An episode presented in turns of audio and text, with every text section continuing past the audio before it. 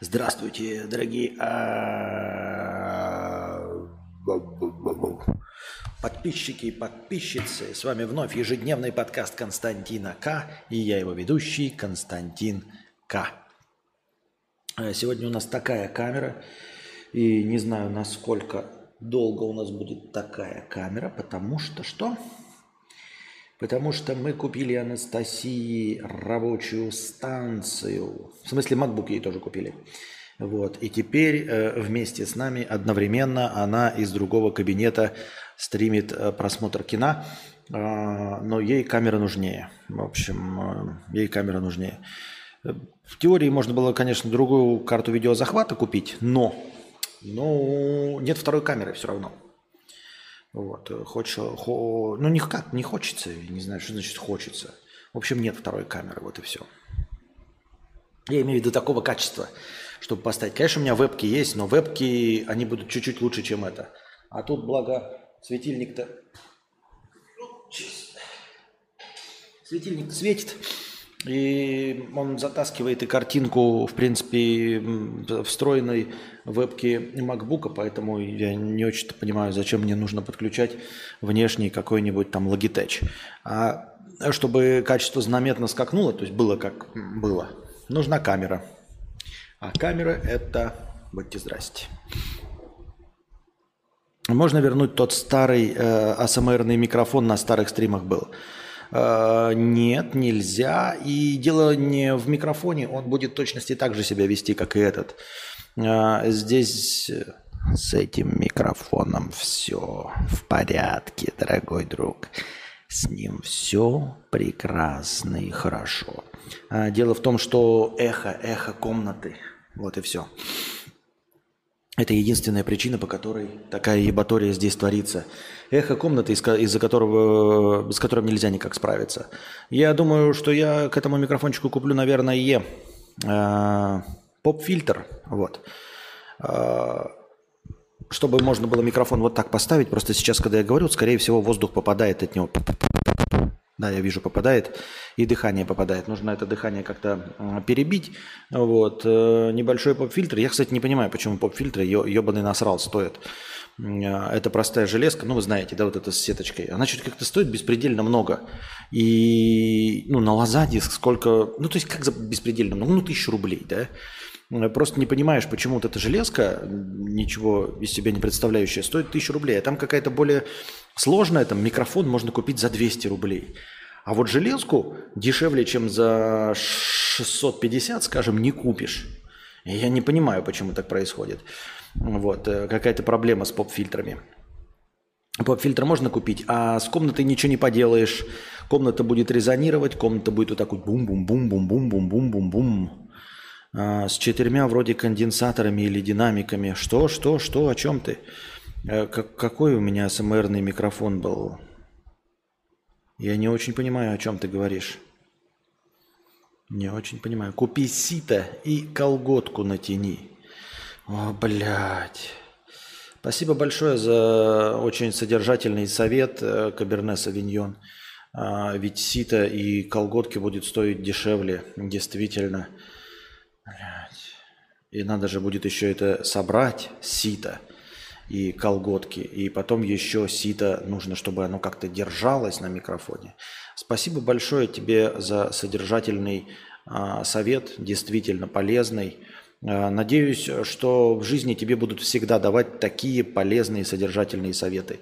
Надеюсь, что в жизни у тебя не будет больше никаких советов, кроме такого уровня содержательных, чтобы ты всю жизнь наслаждался и мог сделать только в пределах вот настолько содержательных и полезных советов. От чистого сердца благодарю тебя и желаю тебе, чтобы только такие советы тебе давали, чтобы ты вот, когда в больницу пришел, у тебя что-нибудь заболело, чтобы доктор давал тебе такого уровня а, метода лечения.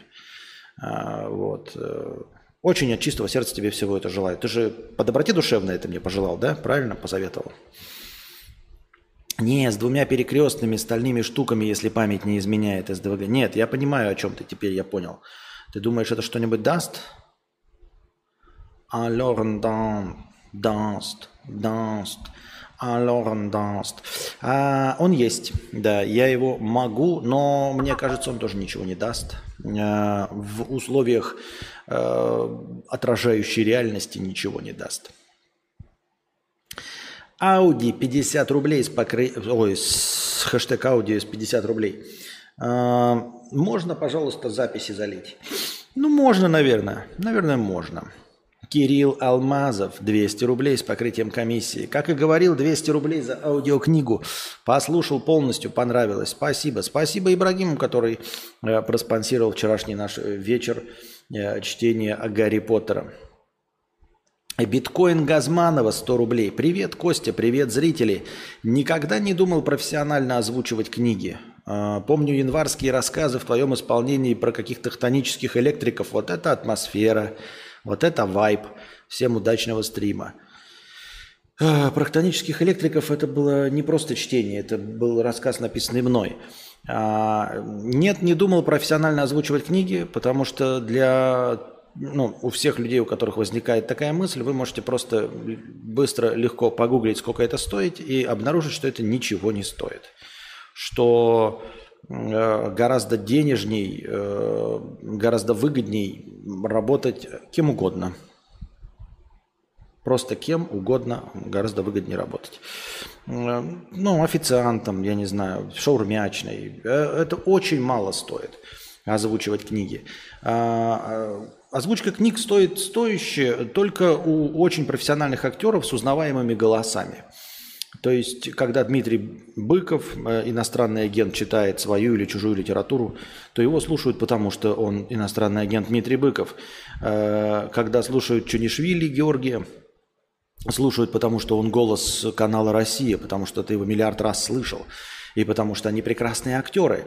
А все остальные так называемые профессиональные дикторы, они берут там что-то в районе 20 рублей за 4 э, листа А4 начитанных. Вот. И они читают гораздо лучше, они натренированы в этом плане. Ты не сможешь с ними конкурировать. Никто не сможет с ними конкурировать. Там э, демпинг цен бешеный просто. И это касается не только чтения, но еще и, например, записи всяческого рода джинглов, э, радиореклам, всего остального. Это ни хрена не стоит. Ну просто, блядь, копье. Есть какая-нибудь карпотка в блокноте или заметках? Нет, только темы, но специально написанных нет. Вот. Макс Планк 310 рублей. Простыня текста под названием «Новая простыня текста». Здравствуй, богатей, император Константин. Я вижу, что ты не внял первой моей простыне, посвященной необходимости написать книгу, которая принесет тебе возможность получить гонорар и жить в домике на юге Франции, будучи обласканным литературными критиками. Поэтому я решил посвятить вторую простыню несколько иным вещам. Я могу стать твоим SEO, который попробует раскрутить твой канал. На одном из стримов ты говорил, что готов выделить 10-20 тысяч рублей для раскрутки канала. Я готов взять на себя эту работу, поэтому свяжись со мной в Телеграме, если хочешь. Адрес Телеграма не читай на публику. Э, или вот почта. По этим адресам можно со мной связаться. Если боишься скидывать сразу 10-20 тысяч, то можешь скинуть тысячу и сколько готов, хоть 100 рублей на эту сумму под шаманю твой канал, потом обсудим результаты и решим, что будем делать дальше. Также скажу об организации экспоненциального роста канала. Чтобы удержать аудиторию, э, на канале необходимо сделать так, чтобы каждая секунда стрима была наполнена чем-то интересным. Подумай насчет фирменных фраз, традиций, фишек, которые будут вызывать ассоциации именно с тобой.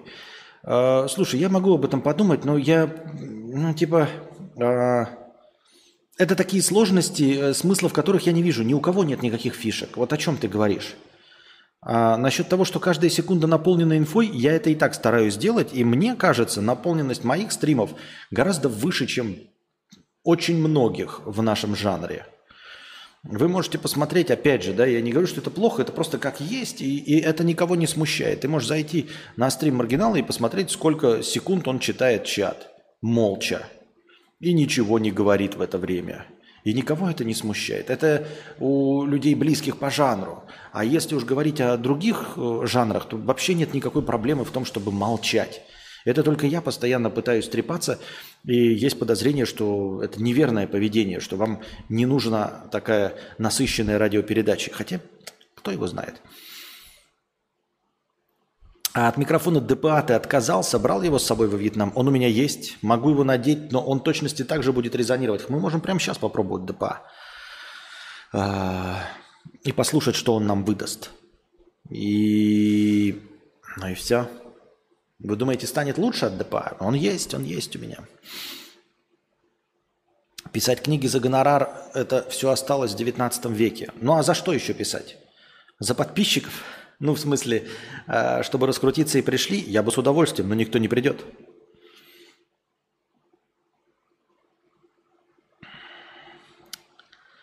Так. Делай розыгрыш синг, сигна, видимо. Например, когда под стримом набирается 50 лайков или 10 комментариев. Сигна – это листочек с ником подписчика или донатора с тобой на фоне. Серьезно думаешь, это кому-то надо? Ну, то есть просто тратить время. У нас и не та аудитория, и чтобы кому-то нужны сигны. Мы в 2007 году. Найти помощников, которые будут помогать тебе делать контент. Нет никаких помощников, которые будут помогать тебе делать контент без денег. Нужны просто деньги. Никто ничего помогать не будет. Мы уже миллиард раз об этом говорили, и миллион э, было энтузиастов, готовых делать нарезки для моего канала. Э, указывать тайминги, эти все люди сливаются примерно через два дня. Примерно через два дня люди сливаются и понимают, что они не хотят никому ни за что помогать. Они хотят денег, и все. Э, я их не виню ни в коем случае, я просто констатирую факт. Таких было, ну, человек 20 было. Делай шорты, они очень популярны. Э, надо делать популярные шорты, а не просто шорты. Я делаю шорты, их никто не смотрит. Я же вижу, ну, я сделал шорты, их никто не смотрит. Нужно добиться того, чтобы подписчики сочиняли про тебя легенды. Ну, слушай, добиться, чтобы сочиняли легенды, чтобы у меня были фишки, традиции, фирменные фразы. Э, я извиняюсь, спросите, а для чего мне тогда нужен ты? Если бы я мог генерировать фирменные фразы, фишки, традиции, э, если бы я мог сделать так, чтобы подписчики сочиняли обо мне легенды, то у меня и были бы миллионы зрителей без всего этого SEO-шного продвижения. SEO мне для, нужно, чтобы продвигать мой унылый контент. А охуительный контент любой дурак продвинет, понимаешь? У меня нет охуительного контента. Я не харизматичный и не веселый. И шорцы они не популярны сами по себе. Популярны популярные шорцы. Мои шорты не популярны, я их делаю, они нахуй никому не нужны. Понимаешь, я не против с тобой связаться, я просто вот говорю конкретно по пунктам. Следующий какой у тебя будет совет? Стань интересным, рассказывай что-нибудь заебатое, нравься публике. Больше тити в шорцы, больше экшона.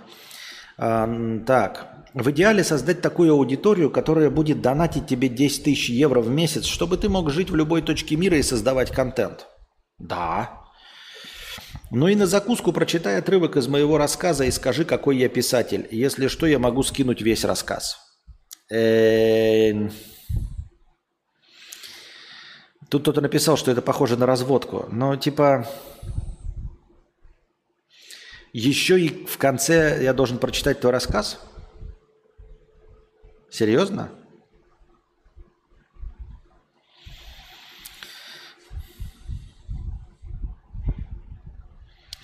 А, не знаю, будет ли лучше с ДПА, просто помню, что у тебя направленная версия этого микрофона. Может, благодаря этому эхо будет меньше хватать? А, но я не знаю, конечно. А на пионера вся страна смотрела, как душа горела. 5К за неизданную карпотку. Нет, это надо же писать. На ее надо писать с нуля. У меня ничего не написано. И я карпотки снимал даже в те стародавние времена, когда я их снимал. Они стоили 6 тысяч. А сейчас не-не-не-не, 5 тысяч того не стоит. Это, это очень геморройно, это очень геморройно. Ну, типа, понимаешь, а, вот смотри скорость моего...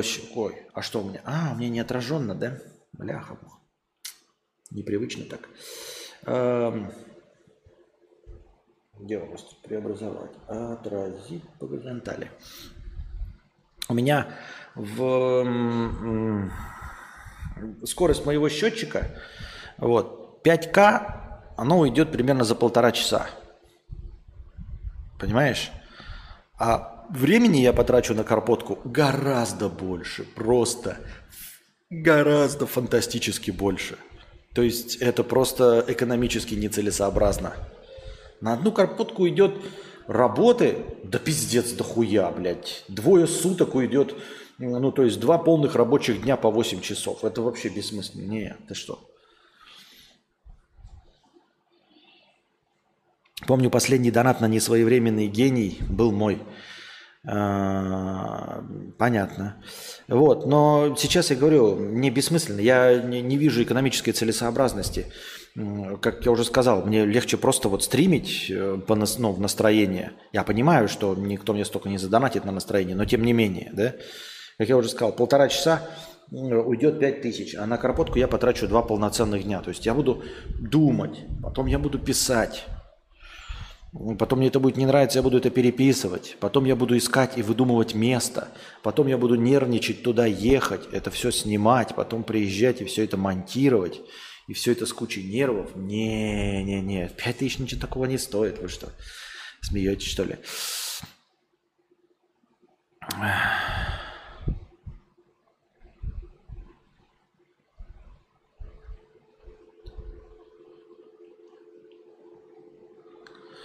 Надо визин в глаза капнуть, слезятся от ламп. Не от ламп, это у меня этот э, дует. Do it yourself, do it, do it yourself, do it yourself.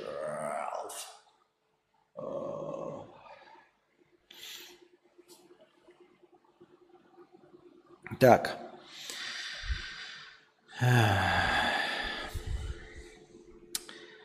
Так. Э, писинг-паузу я прочитаю твою простыню.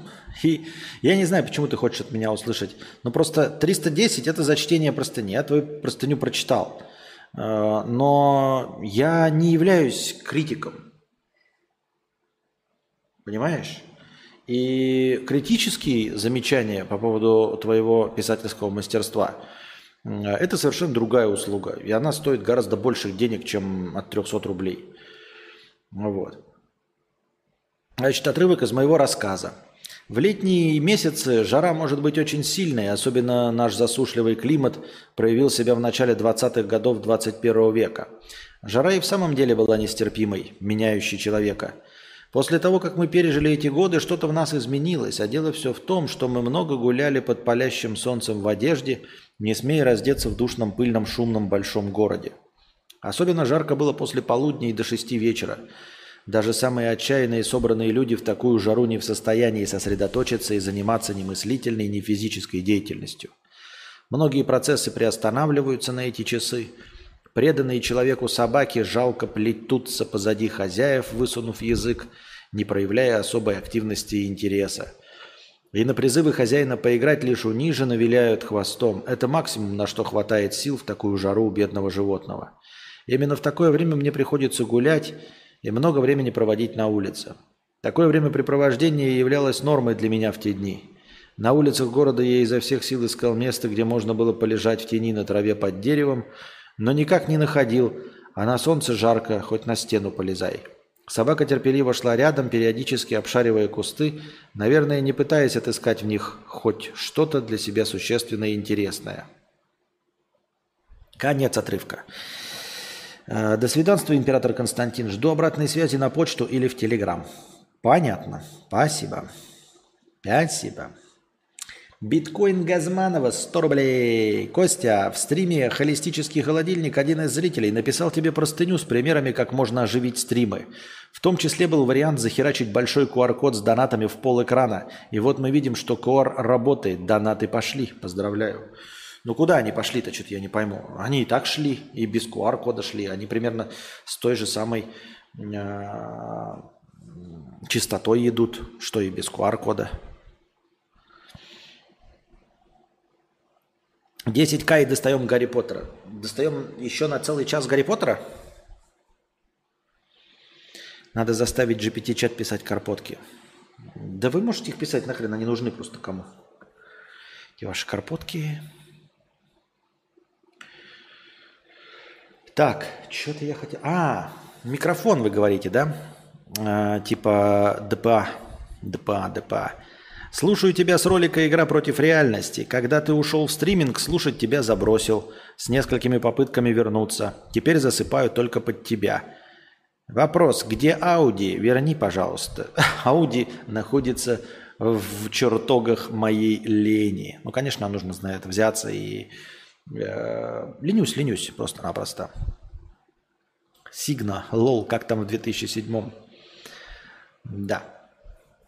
Но мы сначала, наверное, досидим. Да, ну, десятка до следующий час. На следующий час продолжение вчерашнего, я правильно понимаю? Э, так, давайте, ну, мы продолжим помимо этой десятка, если будет, то именно на потного Гарика. Потный Гарик.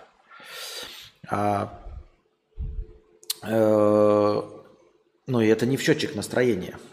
А, настроение и наш сегодняшний подкаст будет зависеть целиком и полностью после того, как настроение закончится, у нас начнется Гарри. Гарри.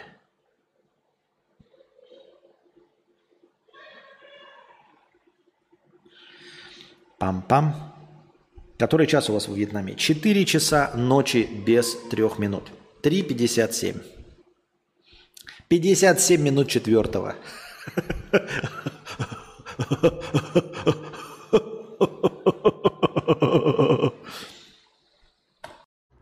Я пошла на пятиминутный антрахт. У меня антрахт. Девочки.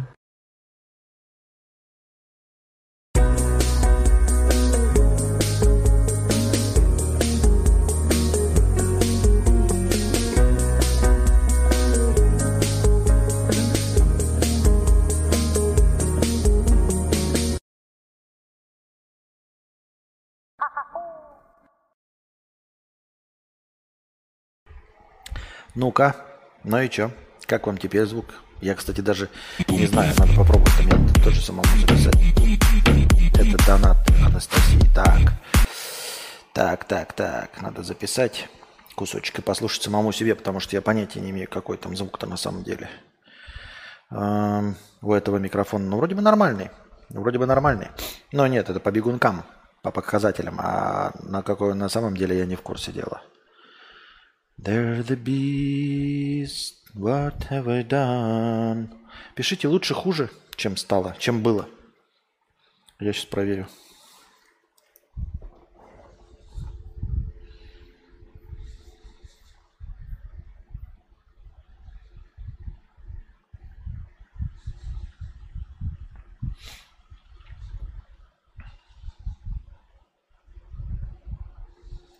Так, надо записать кусочек и послушать самому себе. Нормальный.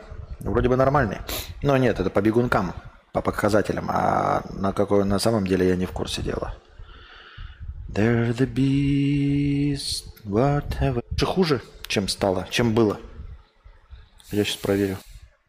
Да на самом деле я сам себя не могу понять и послушать, потому что как бы я пока слушаю, у меня этот э, наушники-то открыты, я слышу и вентилятор, и все остальное слышу. И как бы и хуй его знает, звук-то идет в записанном варианте с вентилятора или, или просто или просто он такой. Я не знаю, я не понимаю.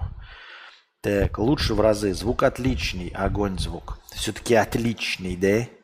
С чего это вдруг? Ну-ка, если двойной пустить вместе с этим микрофоном, что будет? Ну-ка, какой будет звук? А?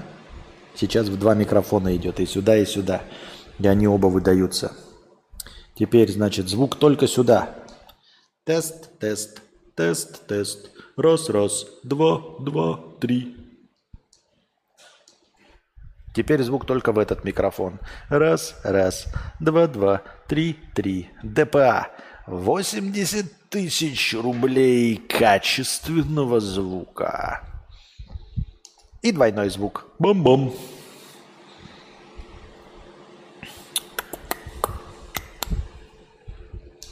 Ладно. Так. Счетчик, счетчик, счетчик.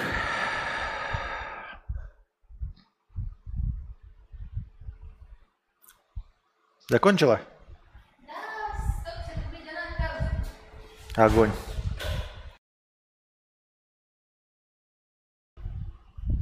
Так. Который на стойке стоит, он берет много комнаты. Мне звук очень похож, но эхо все равно присутствует. Очень похож на что? Звук кристальный, как у Малахова на ОРТ. Понятно.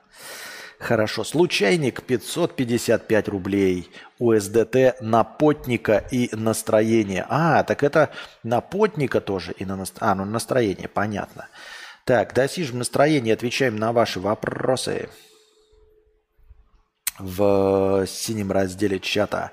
А вопросов нет, поэтому мы переходим к новостям. Кстати, там написали, что в принципе готовы в начале стрима новости слушать, но я сегодня пока только так на подготовительном этапе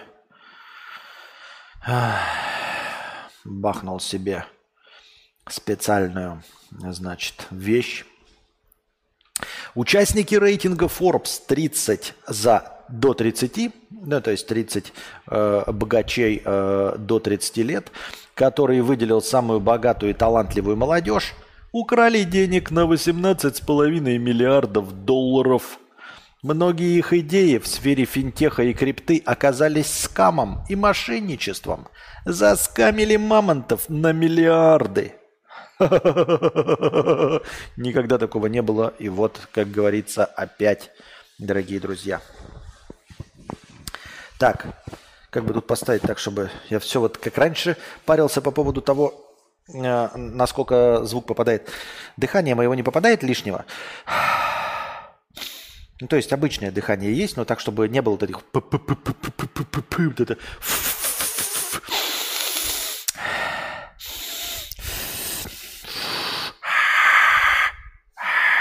Ну, вроде нет.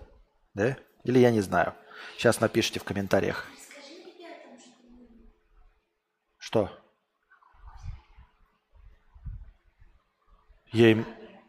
Какая камера? Ты с ней сидишь? А ты с чем С вебки. А, то я здесь могу ходить? Да.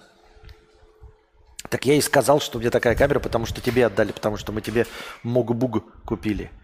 Так. Эм... Я все еще нахожусь в подстройке микрофона. Все еще нахожусь в процессе, поэтому не знаю. А, я тоже хотел сказать, куда десятка убежала. Десятка появится, когда мы вот это досидим. Она появится. Так. Десятка называется «Обманули просто» и все. Как, как вот эти. Ну, короче, как оказалось, да, что э, бизнес-молодость э, с, со всеми своими сферами финтеха и крипты, вот это финтех, мы уже говорили, что такое финтех, финтех-стартап. Помните, мы вчера или позавчера обсуждали новость, э, где вот этот Джек Дорси или Дарси, или полковник Дарси, или гордость, или чьи убеждения, а, значит, 300 там каких-то миллиардов, миллионов вложил в какой-то финтех стартап. Что это финтех такой? Ну, понятное дело. С куфидонов, блядь, а наебали опять. А, бесплатный сыр только в мышеловке. И оказалось, что вот эти все крипто, криптоталантливая молодежь до 30 лет оказались с камерами и мошенниками. Никогда такого не было, и вот опять хотелось бы напомнить вам знаменитую легенду или миф, не знаю, про нобелевских лауреатов по экономике, которые тоже придумали охуительную какую-то теорию, описывающую все, предсказывающую все, что можно было. И по этой экономической теории начали двигаться политики. Ну и э, оказалось, что это полностью провальная экономическая теория. Просрали все полимеры, э, вогнали отрасль в кризис благодаря нобелевским лауреатам и их э, нобелевский лауреат на экономической теории. Экономика не наука – а экономисты, ебаные мошенники, скамеры, цыгане э, и прочие плохие люди. Власти Японии обнаружили, что в стране резко выросло число домоседов. Надо какие-нибудь еще тут вставки хуявские ставить. Uh, уже полтора миллиона японцев не хотят социализироваться. Им ничего не надо. Они просто сидят дома, втыкают в интернет и смотрят аниме. Прекрасно живут. А что я могу сказать? Молодцы японцы. Я могу им только что? Правильно, похлопать. Завидую им э, от чистого сердца. Полтора миллиона японцев могут не выходить вообще из дома. То есть имеют такую техническую возможность работать, наслаждаться жизнью и не социализироваться. Вы так говорите, как будто это что-то плохое, а по-моему вполне себе и ничего. На Камчатке, значит, произошло землетрясение – и э, предоставили запись камер видеонаблюдения в магазине. Начинается землетрясение, продавщица убегает, э, продавщица кассир, ну это какой-то такой магазин не супермаркетового типа. Вот, э, она сразу сыкует и убегает, а бабки в очереди как стояли в эту кассу, из-за которой убежала кассирша, так и продолжили стоять. И там даже слышны голоса, где говорят, типа, бабки, в смысле женщины, пожилого возраста. Хер ли вы стоите? Землетрясение же. А бабки стоят и друг с другом. И их не одна, их в ассортименте. А, переговариваются и говорят, а чуть мы уйдем-то, ебать, очередь сейчас потеряем. Столько простояли. То есть как бы столько простояли, сейчас упадет на нас крыша, мы подохнем нахуй. Но зато, сука, не зря стояли, блядь. Не зря стояли. Это вот принцип бабок, понимаете? А, главное, что не зря стояли. Тут похуй, сдохнем, Тут похуй упадет крыша. Но этого не произошло, благо, так что они оказались правы. Э, что это мы побежим? Пока мы побежим, все, значит, закончится. Ну, в этом случае они были правы. Но в любом другом случае они могли быть неправы. То есть э, землетрясение могло повториться и с гораздо большей амплитудой, и здание все могло рухнуть. И, возможно, даже с вашей безумно медленной скоростью, э, дорогие бабки – а, стоило бы все-таки помещение покидать. Но, видимо, жизнь их э, не настолько важна. И, как я уже говорил, прогресс благоволит идиотам. До старости доживают не самые умные люди, во-первых. А во-вторых, наверное, все-таки жизнь им не настолько важна, чтобы бежать из-за какого-то там, в общем, землетрясения. Я хочу, наверное, э, позавидовать этим бабкам, их спокойствию и дзен-буддизму. Но все-таки, наверное, наверное, мне кажется, не настолько плохая их жизнь, насколько очереди настолько убогие, что бабки такие выбирают, рискнуть ли своей жизнью или покинуть очередь. Они такие, ну, жизнь, конечно, неплохая, но в этой очереди еще раз стоять. То есть разговор не о плохой э, жизни, а разговор о настолько убогой очереди, что лучше уж, блядь, рискнуть жизнью, чем выйти из очереди. Как-то так. Я на это смотрю. В общем, а, не знаю, что тут радоваться. Там нечему радоваться. Тиндер, Хуиндер, работает над премиум подпиской Тиндер Ваульт за 500 долларов в месяц. За эту сумму пользователь... Так, а что-то я еще хотел про бабок сказать и забыл. Ну да, ну да, ладно. За 500 долларов в месяц новая премиум подписка от Тиндера, над которой они работают. За эту сумму пользователь получит особый статус и приоритетную выдачу в ленте других пользователей. А также круглосуточного персонального консультанта – Предусмотрена также привилегия премиум паспорт, которая предоставит доступ наиболее активным и влиятельным участникам платформы. Личная проститутка в сумму не входит. А, ну, смотрите, как бы вот на что бы же не шли дрочеры, да, и желатели э, получить э, письки противоположного пола, даже деньги готовы платить. С другой стороны, а деньги есть. Почему не потратить? Кто мы такие, чтобы осуждать людей за премиум подписку о чем-то? Есть даже, по-моему, предложение, по-моему, называется, ну его убрали из App Store, хотя я не вижу в нем никакого нарушения. Было такое приложение под названием Rich то есть просто богатый. А оно стоило 9999 долларов, и все. И э, с этим приложением у тебя появлялся такой вот там значок блестящего бриллиантика. Э, установленного приложения у тебя на смартфоне.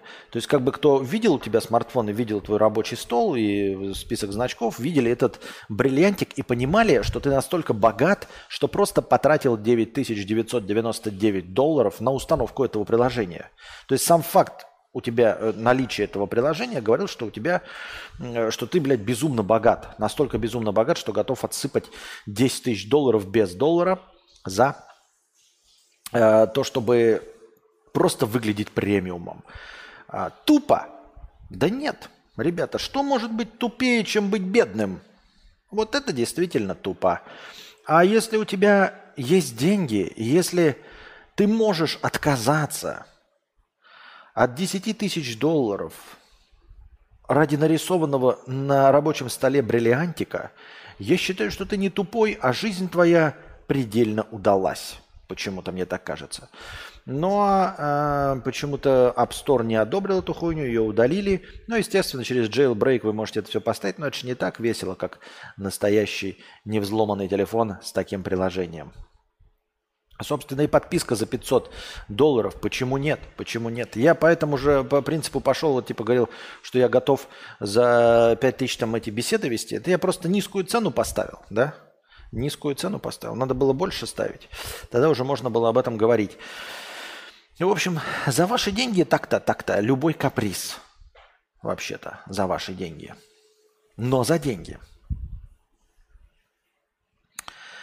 А, Крис Хемсворт, исполнитель роли Тора в киновселенной Марвел, может приостановить актерскую карьеру из-за риска развития болезни Альцгеймера. Инсайдеры сообщают, что после съемок «Мстителей» и документального фильма о Халке, документальный фильм о Халке, ну, я надеюсь, о съемках фильма «Халк», потому что какой может быть документальный фильм о несуществующем персонаже? А, Крис будет отказываться от большинства ролей для сохранения здоровья или вообще закончит актерскую деятельность. Альцгеймер. По-моему, он меня тоже в, пред... в будущем должен ждать. Ну, он же, по-моему, передается по наследству там, ну, то есть родственники какие-то должны быть. Короче, по-моему, Альцгеймер меня тоже должен ждать. Вот. Э-э- рак нас всех ждет. Вот. Сочувствуем, конечно. По-моему, рановато достаточно, потому что Альцгеймер проявляется поздно. Я, честно говоря, не знаю, можно ли как-то избегать Альцгеймера, ну, то есть попытаться отдалить этот момент. А, если мы не сдохнем в пепле ядерного огня, то через несколько десятков лет он меня точно ждет. Но, наверное, можно как-то попытаться отдалить этот момент. Я, честно говоря, об этом ничего не знаю. Но, наверное, почитал бы. Может быть, там, я не знаю, почаще есть раков, может быть, может быть, я не знаю, э, решать судоку, и это как-то поможет. Не знаю. Крису сочувствуем. Но Альцгеймер, это же как, знаете, когда ты умираешь, э, плохо не тебе, а плохо тем, кто вокруг тебя, а ты сам даже не знаешь, что ты умер. И вот как и с тупостью то же самое, да? Когда ты тупой, сложно только тем, кто вокруг тебя, а ты сам даже не знаешь, что ты тупой. И с Альцгеймером та же самая фигня. Хотя нет, наступают моменты просветления, когда человек понимает, что у него Альцгеймер. Но, в общем-то, в остальное время, наверное, он не так сильно парится. Хотя, кто я такой? В Магнитогорске девушка получила химический ожог жопы в трамвае. И нет, не потому что она почитала ваши советы, о том, как стать популярным Константину К. и как ему вести стримы. Нет, ожог жопы она получила именно химический и совсем даже не читая комментарии в интернете. 17-летняя Лада Приора, э, просто Лада, э, присела на сиденье и поняла, что, она немного, что оно немного мокрое. А вскоре почувствовала колющие ощущения в районе таза. А затем вообще поняла, что не может идти, все онемело. В больнице врачи изумленно посмотрели на Ладу, приор, э, просто Ладу, и объявили, что у нее химический ожог. Какое вещество было на сиденье до сих пор остается загадкой. Доктора предположили, что кто-то мог перевозить электролит и поставил его на сиденье. Это в добавочку к списку страхов, дорогие друзья. Не надо сидеть и продолжать, знаете, быть таким а, ковбоем. Типа сел такой, что-то мокрое, блядь Да мне похуй, у меня рабочие джинсы. Не надо. Рабочие джинсы все равно встань, посмотри, не проела ли, блядь, дыру в твоих рабочих джинсах и на что конкретно мокренькое ты сел. А то вот видите ли, какой-то хуебес, блядь, вез электролит. Как будто электролит э, э, звучит спокойнее, чем кто-то специально разлил какой-то химикат, чтобы кто-то ожегся. Какая разница, со злым умыслом кто-то налил химикат или э, кто-то по тупости своей душевной э, пролил аккумулятор? Вот, так что садитесь где-то в общественных местах, чуть чувствуете что-то мокренькое, резко вставайте и проверяйте, чтобы это была водичка. Поэтому сразу что? Ну, сели куда-то, да, почувствовали что-то сырое, встали, лизнули, на вкус попробовали. Если язык загорелся и отвалился, значит электролит. Значит, нужно срочно бежать, э, если можете, к врачу. Если язык не отвалился, на вкус отдает аммиаком, значит, всего лишь моча. Просто бомж обоссался, можно спокойно обратно садиться, например. Да? Ну, в общем, определяете там, это яблочный сок или еще что-то в этом роде, что это может быть в конечном итоге. Так. Знаете, Аннушка уже пролила электролит. А, как вам а, в такой а, манере подача новостей? Интересны ли вам новости? Интересны ли мои комментарии? Интересно ли вообще? Стоит ли попытаться каждый стрим начинать с новостной повесточки вот на такие темы? Или нет? Вообще потом отдельно новости э, заливать э, отдельными роликами из стрима прям. Ну ладно, мечты, мечты, мечты.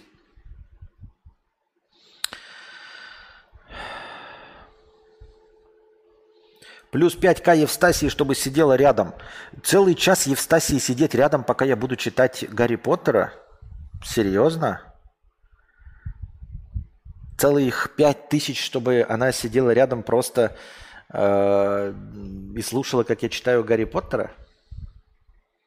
Камера у нас, кстати, обоих не захватит. Новости. Это круто.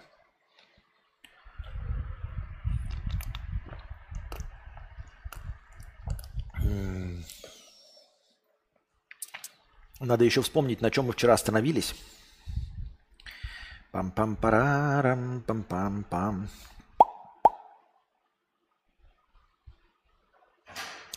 Harry Potter.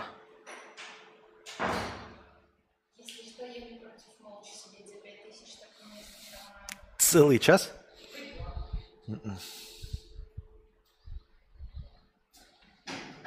Стоит в начале, как раньше.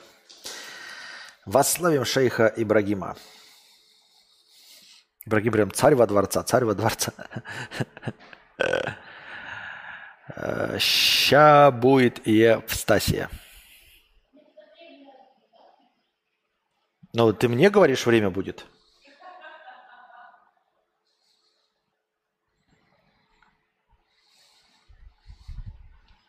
Честно говоря, я не знаю, как вы собираетесь видеть. Мне нужно читать э, с монитора, и камера направлена на меня – у меня маленький стол. Я, конечно, не против 5000, но где она будет сидеть? Камеру повернуть в другую сторону нельзя, она на мониторе. Я сижу, читаю. Если я поворачиваюсь сюда, мне неудобно читать. Я поворачиваю монитор, и как бы и Анастасии нет в кадре, потому что, потому что я читаю с монитора. Только молча, 5000 рублей, Ибрагим. Я не знаю, где ты будешь сидеть, чтобы попадать в кадр. Спасибо большое за 5000 рублей. Так, на какой конкретно мы фразе-то остановились?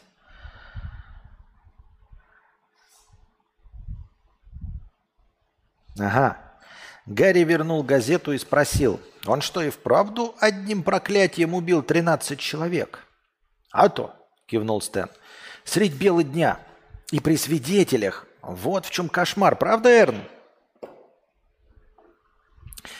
«Правда», – мрачно поддакнул Эрни. Развернувшись в кресле, Стэн заложил руки за голову и перевел взгляд на Гарри. «Блэк – один из ближайших соратников сам знаешь кого». Ага, вот где-то здесь мы остановились. Я понял. Так. Так, так, так, так, так, так. Турук Макто.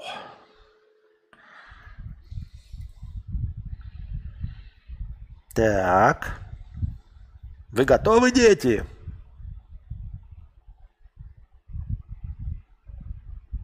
Читай с монитора Анастасии, а свой отодвинь. Нихуя себе, блядь. Так это же надо установить ей программу для чтения. Вот это вы придумали, конечно.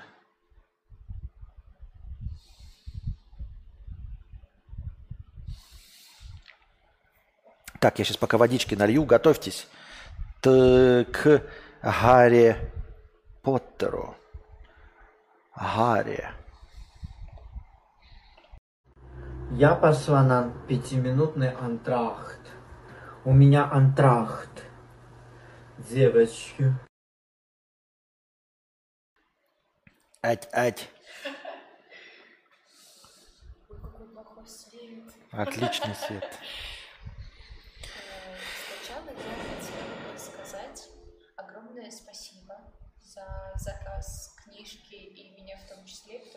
Сегодня в кредит купили мне ноутбук, и теперь его нужно выплачивать. Большое спасибо. А во-вторых, мне Константин К. разрешил э, прорекламировать немножко, что у меня каждый день фильмы мы смотрим с ребятами, и вы можете заказывать кино и каждый день засыпать под фильмы. Это стоит всего лишь от 1000 рублей и выше на усмотрение заказчика за один фильм. Мы будем смотреть то, что вы скажете. Вот, всем большое спасибо, приятного прослушивания. Если что, я не выгляжу так стрёмно, это просто ощущение уродское. Всё. Так. А мы по заказу Ибрагима продолжаем э, томный вечер чтения Гарри Поттера с того момента, где мы остановились в прошлый раз, как Гарри Поттер едет на автобусе в Лондон. Я правильно понимаю? Да. Так. Э, Ну и он что, и вправду одним проклятием убил 13 человек?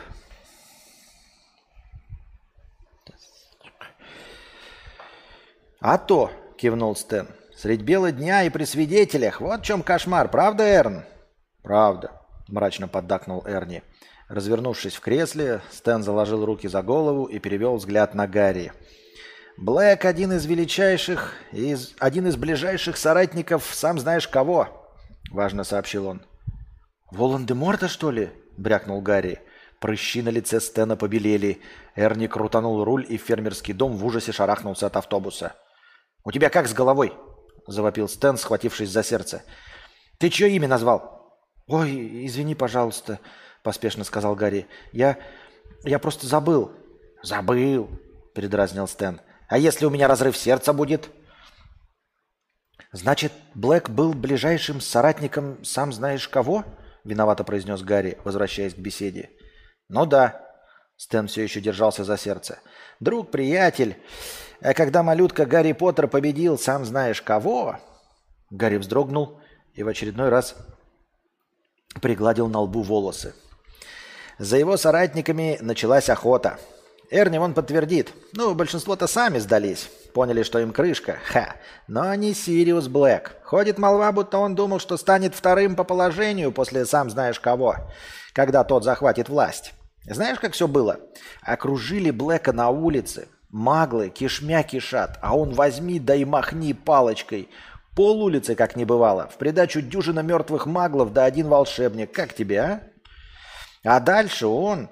Голос Стэна опустился до тревожного шепота. «Что он?» – спросил Гарри. Громко рассмеялся. Стоял и ржал, как лошадь.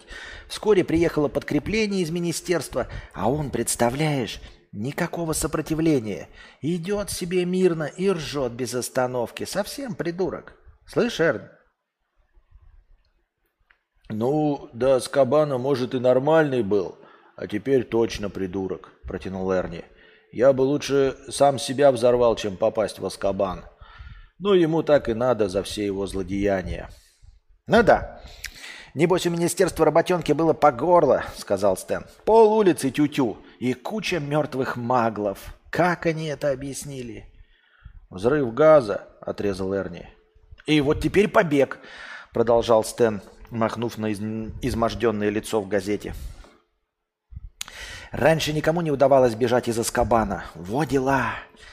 И как он все это провернул? Эрни, а, Эрни, как он с охраной-то сладил? Эрни передернула. Будь другом, Стэн, смени пластинку. Но не могу я слушать об охранниках Аскабана.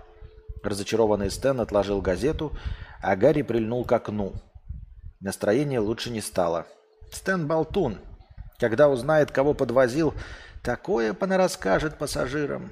Ого, слыхали, Гарри Поттер свою тетку раздул. Эрн, мы же его подвозили, он удирал от... А ведь он, Гарри Поттер, такой же преступник, как и Сириус Блэк. Может, и ему за тетушку Марч светит Аскабан.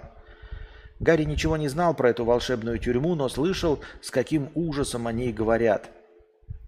Хагрид, лесничий Хогвартса, в прошлом году отсидел в Аскабане два месяца – как сейчас перед глазами его искаженное страхом лицо, когда он узнал, что его отправят в эту тюрьму.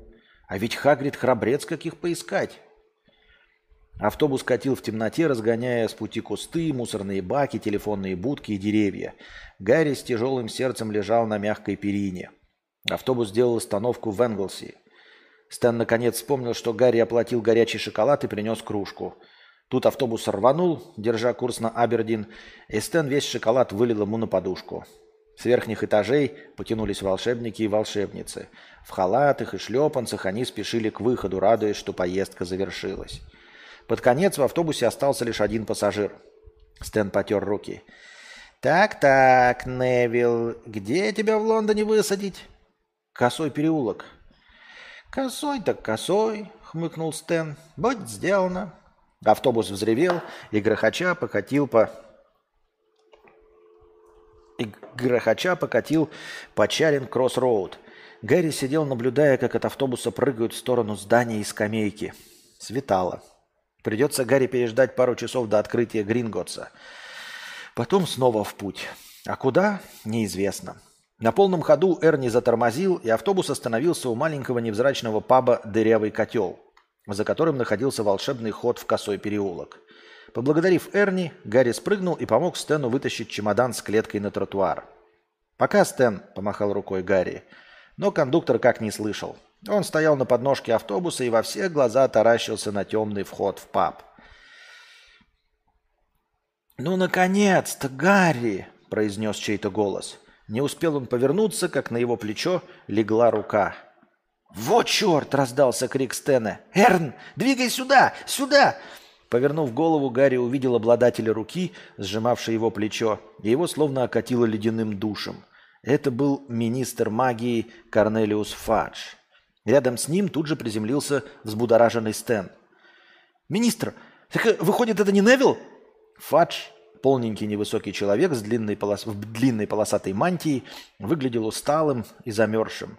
«Невил?» – скинул он брови. «Нет, это Гарри Поттер». «Я так и думал», – радостно завопил Стэн. «Эрн, Эрн, знаешь, что такое Невил?» «Это Гарри, Гарри Поттер! Вон шрам, смотри!» Фадж без особого восторга промолвил. «Примите мою благодарность за то, что ваш автобус доставил сюда Гарри, но нам пора идти». Фадж еще крепче сжал плечо Гарри и повел его в паб. В дверях возник беззубый, сутулый старик-волшебник с фонарем в руке. Это был Том, хозяин дырявого котла, который подает дырявый раф.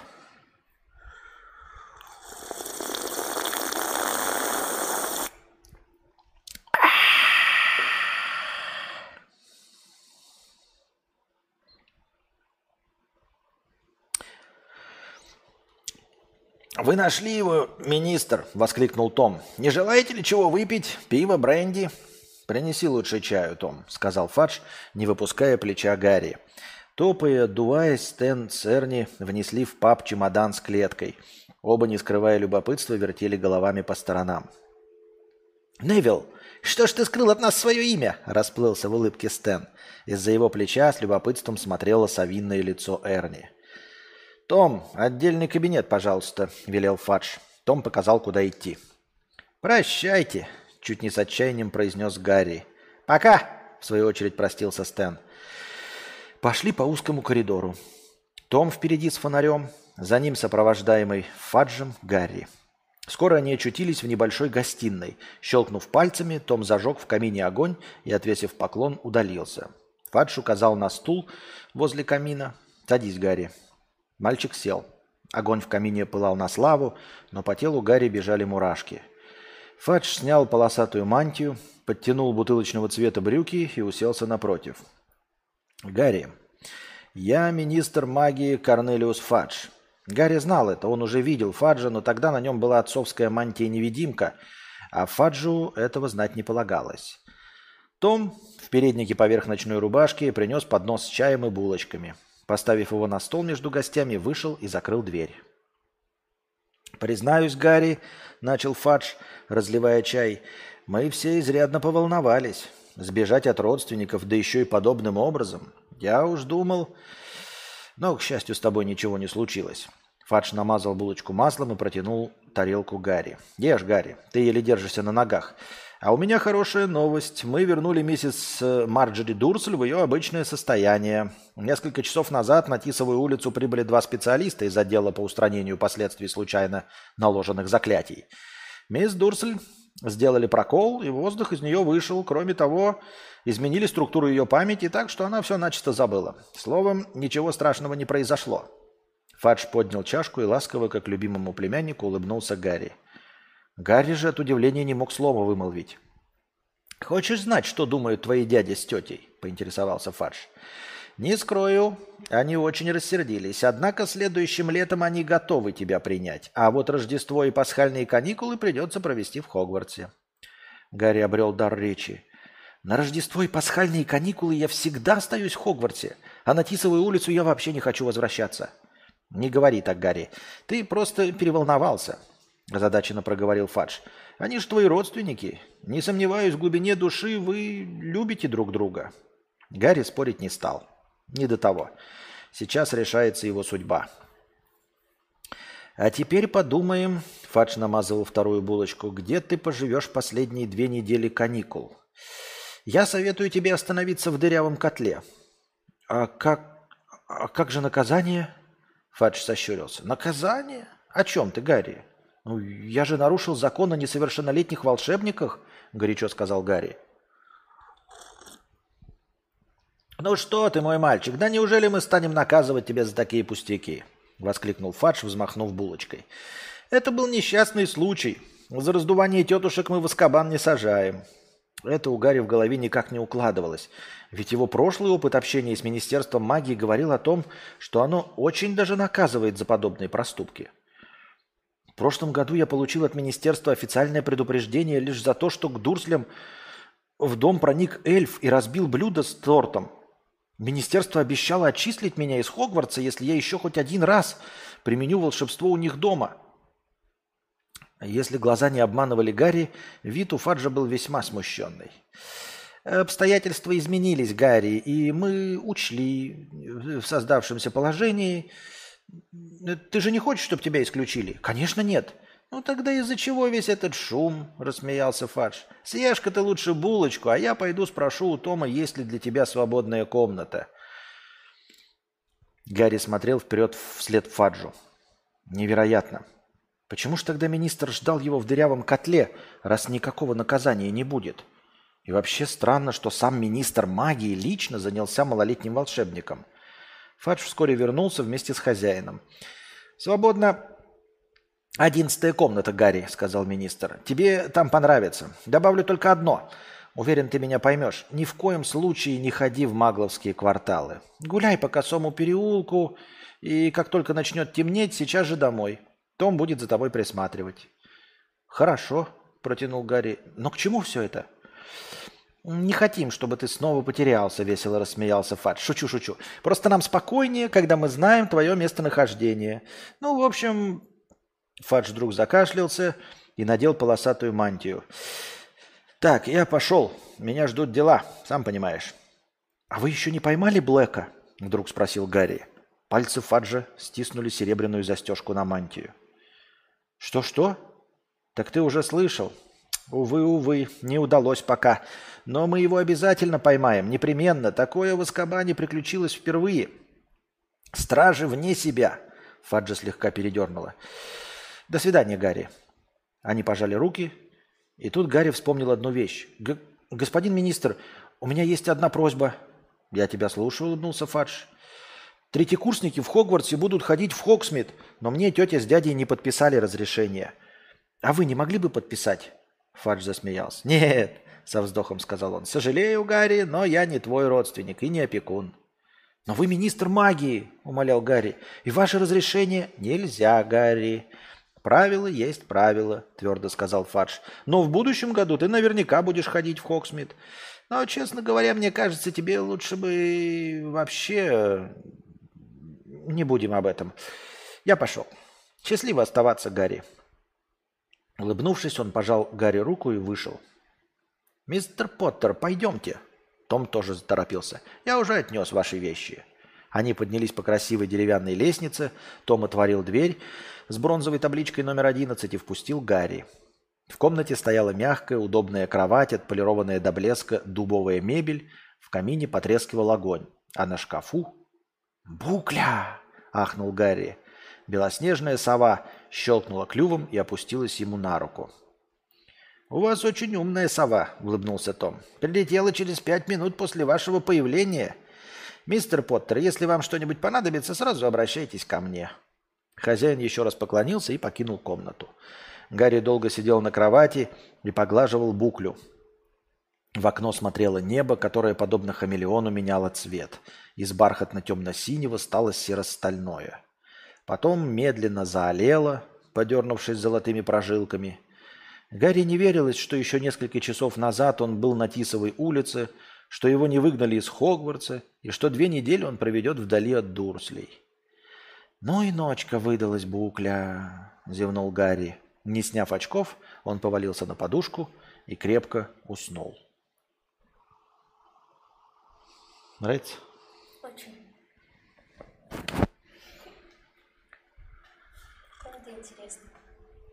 Естасия, как и все мы, засыпает под подкаст Кадавра.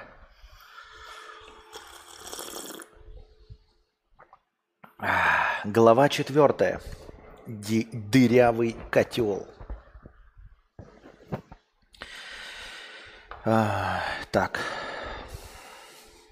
Это я слежу, постоянно пацаны поглядываю, чтобы никак не могу... При... Как, как и всегда, я с этим микрофоном, мне все время кажется, что я как-то неправильно... Наверное, все правильно я делаю. Я по части... Бля, я вообще то кручу-то хоть? Да вроде то. Раз-раз. Глава 4. Дырявый котел. Напишите, все нормально со звуком в чатике. Несколько дней Гарри привыкал к неведомой доселе свободе.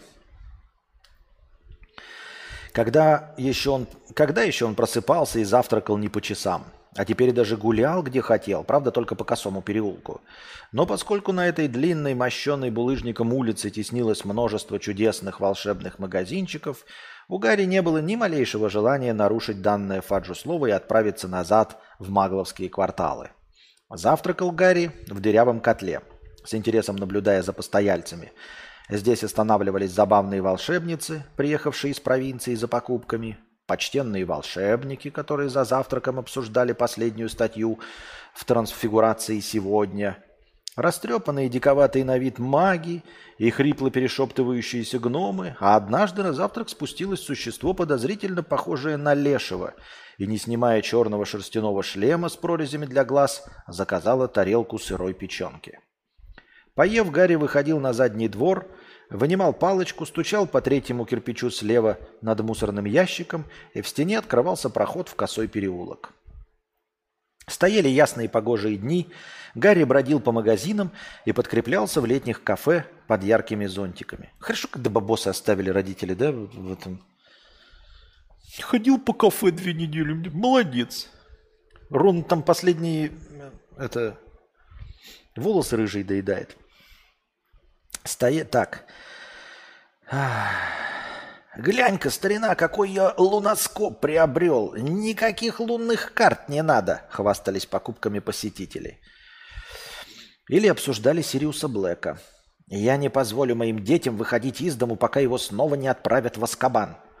Гарри больше не надо было корпеть над домашней работой, лежа с фонариком под одеялом. Он дописывал свои сочинения, сидя за столиком возле кафе мороженого Флориана Фортескью. Прям хипстер, только макбуку не хватает.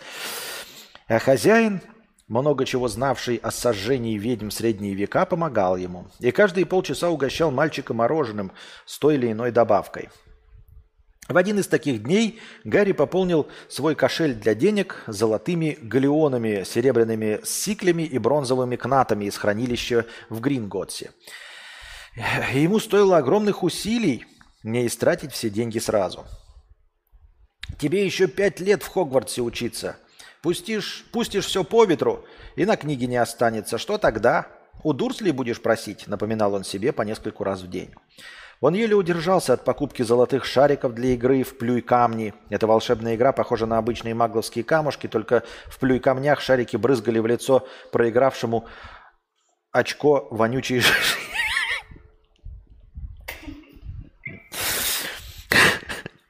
Обычные магловские камушки, только в плюй камнях шарики брызгали в лицо проигравшему очко вонючей жижи. Почему так смешно звучит проигравшему очко?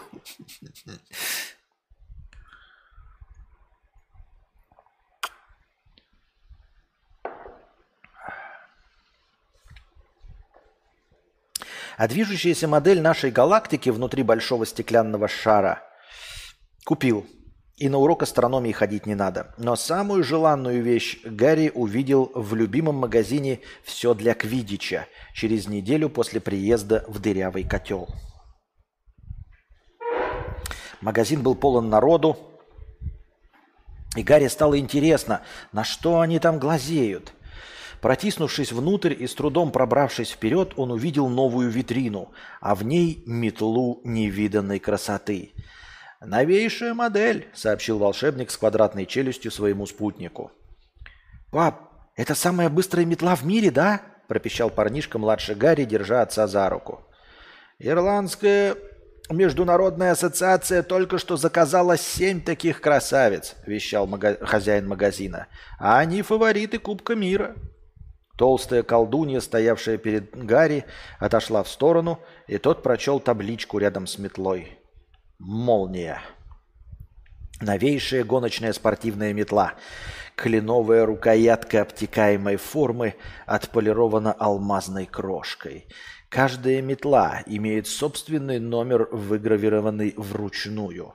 Каждый из березовых прутьев был тщательно отобран и идеально подогнан, что придает метле совершенные аэродинамические свойства, а также непревзойденное равновесие и точность. Молния развивает скорость 240 км в час за 10 секунд. В метлу встроен безотказный волшебный тормоз. Цену спрашивайте у продавца. Цену спрашивайте у продавца. И подумать страшно, сколько золотых галеонов надо выложить за молнию. Ничего еще Гарри не желал так страстно. Но и на Нимбусе 2000 он пока не проиграл ни одного матча. Так какой прок ухлопать все деньги из гринготского подземелья, когда у него уже есть отличная метла? Цену Гарри не узнал, но ежедневно заходил полюбоваться на молнию. Слушайте, Ребзя, я что-то по кино-то помню, там до хрена золота-то было, когда ему открыли в первый раз. Прям горы лежали золота. Что я сомневаюсь, что он мог профукать их на все сладости и накупив этих метел. По-моему, он изрядно богат.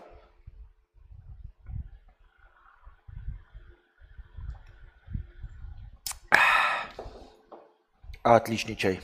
Отличная крепость. И замок неплохой. Кое-что ему все же надо было купить. Гарри пополнил в аптеке запасы зелья составляющих веществ. Да и школьная мантия маловато, так что пришлось посетить магазин «Мадам Малкин» мантии на любой случай и приобрести новую. А самое главное – покупка учебников. В том числе и для двух новых предметов – ухода за магическими существами и гадания. Увидев витрину книжного магазина «Флориш и Блотс», Гарри удивился. Вместо толстенных, как кирпичи, тесненных золотом книг с заклинаниями, там стояла большая железная клетка, а в ней сотня чудовищных книг о чудищах.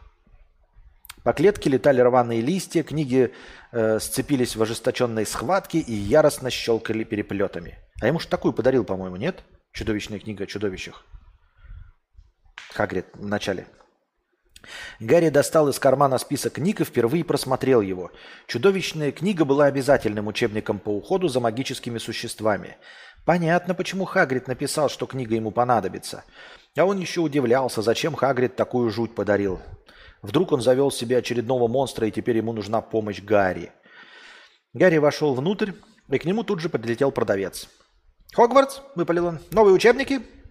«Да, мне нужно...» «Посторонись!» Продавец оттолкнул Гарри.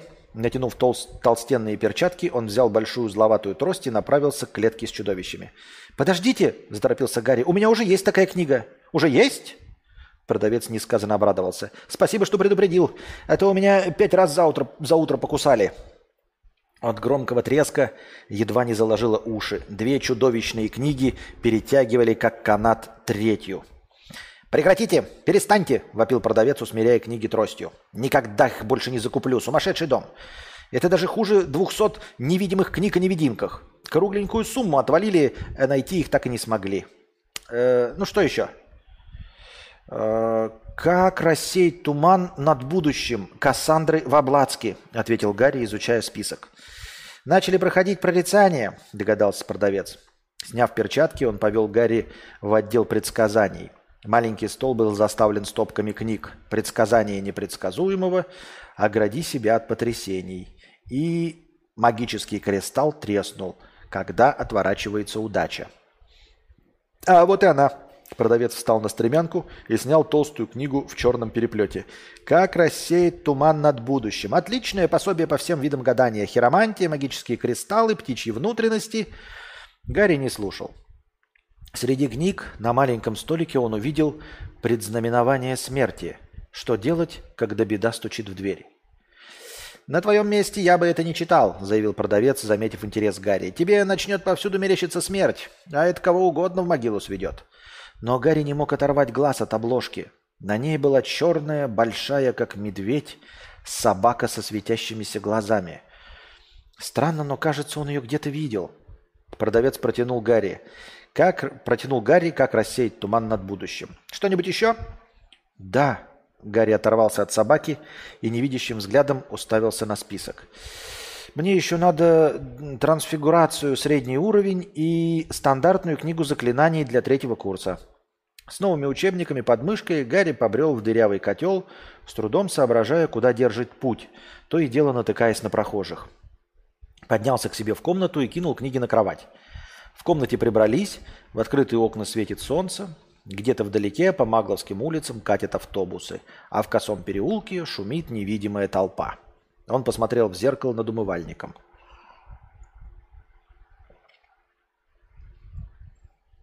Предзнаменование смерти. Ерунда.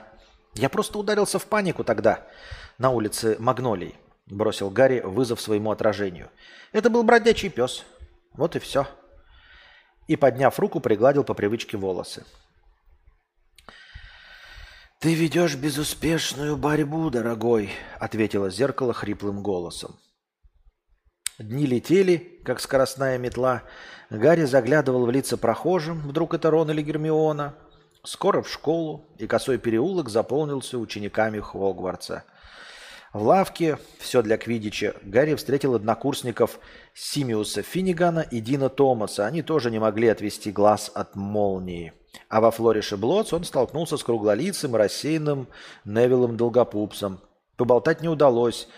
Невилл потерял список с книгами, а его бабушка, внушительная дама грозного вида, громко отчитывала внука. Гарри очень надеялся, что она никогда не узнает, как убегает Министерство магии, он назвался Невиллом. Наступил последний день каникул. Завтра «Уже завтра я встречу Рона с Гермионой в Хогвартс-экспрессе», – подумал, проснувшись поутру Гарри. Он встал, оделся, сходил в последний раз взглянуть на молнию и уже подумывал, где бы перекусить, как вдруг «Гарри! Гарри!» Он обернулся. «Вот они, Вдвоем сидят в кафе-мороженом Флориана Фортескью. Рон еще больше усыпан веснушками. Гермиона очень загорела. Оба, что есть силы, машут ему. Не веря своему счастью, Гарри уселся рядом с друзьями. «Не прошло и года», — улыбнулся Рон. «Мы были в дырявом котле, но нам сказали, что ты куда-то ушел. Мы во Флориш Блот заходили, и к мадам Малкин, и...» «Да я на той неделе все купил», — пояснил Гарри. «А как ты узнал, что я в дырявом котле?» «Папа сказал», — ответил Рон. Мистер Уизли работал в Министерстве магии и слышал о происшествии с тетушкой Мардж. «Гарри, ты и вправду раздул свою тетю?» — серьезно спросила Гермиона.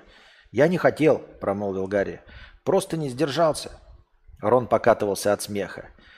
«Это не смешно, Рон», — укоризненно сказала Гермиона. «Знаешь, я удивлена, что тебя не отчислили». «Я тоже», — признался Гарри. «Не сомневался, что меня отчислят, а то и вообще арестуют». Он посмотрел на Рона. «Слушай, Рон, а твой папа не знает, почему Фадж не наказал меня?» «Наверное, ответ кроется в самом тебе», — пожав плечами, хихикнул Рон. «Знаменитый Гарри Поттер, вот и все дела. Мне трудно даже представить, что министерство сделало бы со мной, надуя свою тетушку. Причем им пришлось бы сначала выкопать мой труп, потому что мама прибила бы меня на месте. А если честно, Узнаешь все у папы вечером. Мы тоже остановились в дырявом котле. Гермиона тоже с нами. Завтра все вместе двинем на Кингс-Кросс. Гермиона, улыбаясь, закивала. Родители привезли меня сюда утром в... со всеми вещами. Здорово, воскликнул Гарри. Так вы уже купили учебники? Смотри. Рон вынул из сумки длинную узкую коробку и открыл ее. Новая волшебная палочка. 35 сантиметров. Ива. Волос из хвоста единорога. А там все учебники. Он махнул рукой на большую сумку под креслом. Что скажешь о чудовищной книге? Продавец чуть не заплакал, когда я сказал, что нам надо две. «А это у тебя что, Гермиона?» – спросил Гарри, указав на три битком набитые сумки в соседнем кресле. «Я же буду изучать гораздо больше предметов. У меня здесь все по нумерологии, уходу за магическими существами, прорицанию, изучению древних рун, изучению маглов. «Зачем тебе изучение маглов?» – Рон закатывая глаза. «Ведь ты урожденная магла. Твои родители маглы. Ты и так все про маглов знаешь». «Но маглов очень интересно изучать с волшебной точки зрения», – серьезно возразила Гермиона. «А есть и спать ты когда будешь?» – спросил Гарри. Рон все хихикал. Гермиона пропустила вопрос мимо ушей.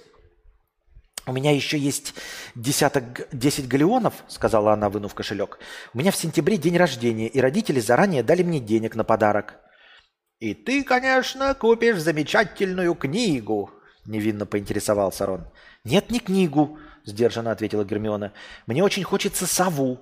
У Гарри есть букля, у тебя стрелка». «Так стрелка не моя сова, она семейная. Лично мне принадлежит только короста». Рон достал из кармана свою крысу. Вот она. Мне надо показать ее специалисту. Он положил коросту на стол перед друзьями. По-моему, в Египте ей не понравилось. Короста похудела и порядком облезла. «Тут неподалеку есть зоомагазин», – произнес Гарри, изучивший косой переулок, как свои пять пальцев. «Посмотри там что-нибудь для коросты. А ты, Гермиона, можешь купить там сову».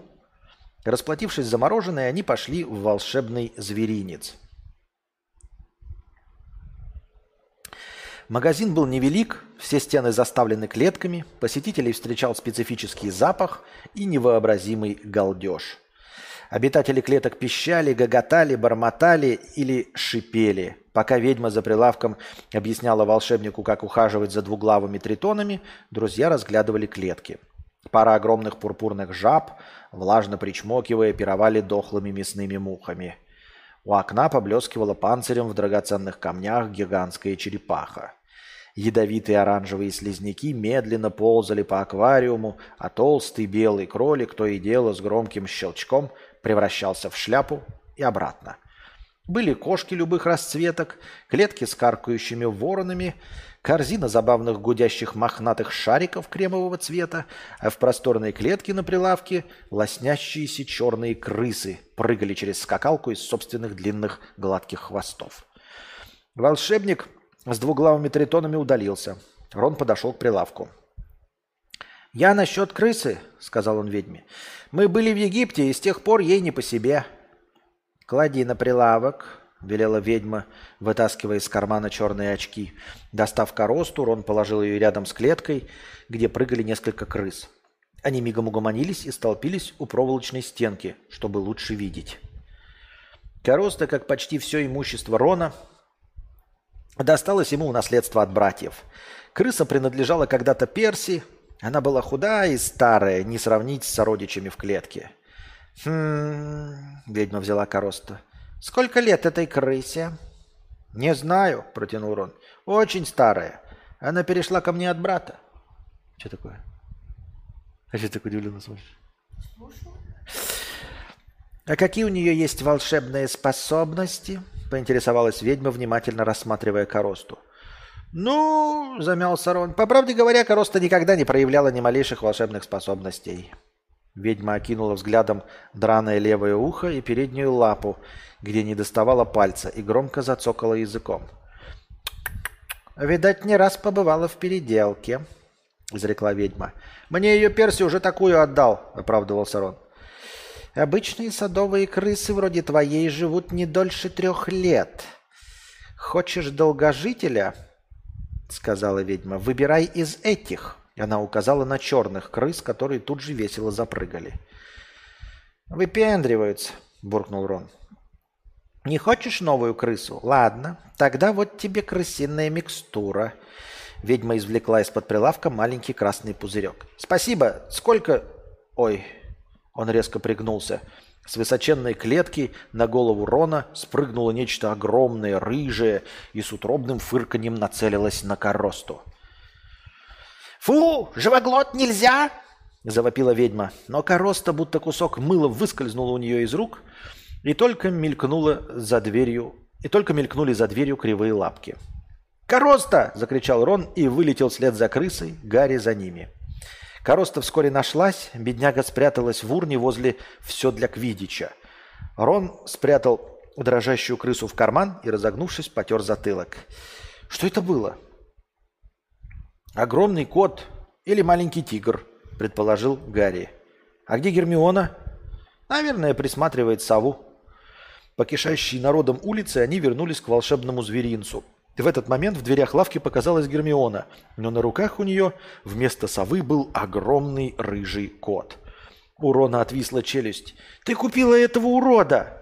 «Смотрите, какая лапочка!» — восхищалась Гермиона. «Это как сказать», — подумал Гарри. «Шерсть у кота и вправду красивая, пушистая-пушистая, но лапы кривые, морда приплюснутая, словно впечаталась в стенку. Сейчас, когда коросты не было видно, он блаженно мурлыкал. «Твоя лапочка чуть с меня скальп не сняла», — вспыхнул Рон. «Глотик не нарочно», — заступилась за кота Гермиона. «А ты о коросте подумала?» Рон похлопал по карману. «Она нуждается в тишине и покое, а с этим котярой ей никакого покоя не будет». «Держи, ты забыл крысиную микстуру». Гермиона протянула ему красный пузырек. «Ну хватит дуться и не волнуйся. Глотик будет спать в моей спальне, а короста в твоей». «Бедная киса», Ведьма говорит, что Глотик целую вечность провел в магазине, и никто его не покупал. «Интересно, почему?» – съязвил Рон. На этом спор закончился, и троица зашагала в дырявый котел. Мистер Уизли сидел в баре и читал ежедневный пророк. «Гарри!» – улыбнулся он. «Как поживаешь?» «Хорошо», – ответил Гарри. И друзья, не распаковывая сумки, сели рядом. Мистер Уизли отложил газету. С фотографией на Гарри смотрел Сириус Блэк. «Его еще не поймали?» – спросил Гарри. «Нет». Мистер Уизли был необычайно серьезен. «Министерство переключило всех нас на его поиски, но пока никакого результата».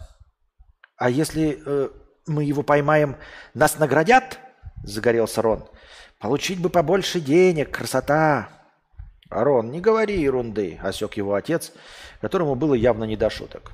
Куда 13-летним волшебникам до Блэка? Попомните мои слова. Именно стражи Аскабана вернут его обратно. В бар вошла увешанная покупками миссис Уизли. Следом пятиклассники-близнецы э, Фред и Джордж, новый староста школы Перси и самая младшая Джинни, единственная в семье девочка. Стоит ли читать Поттеров 30 лет? Стоит и в 44. Ой, в 42. Там официально-то мне.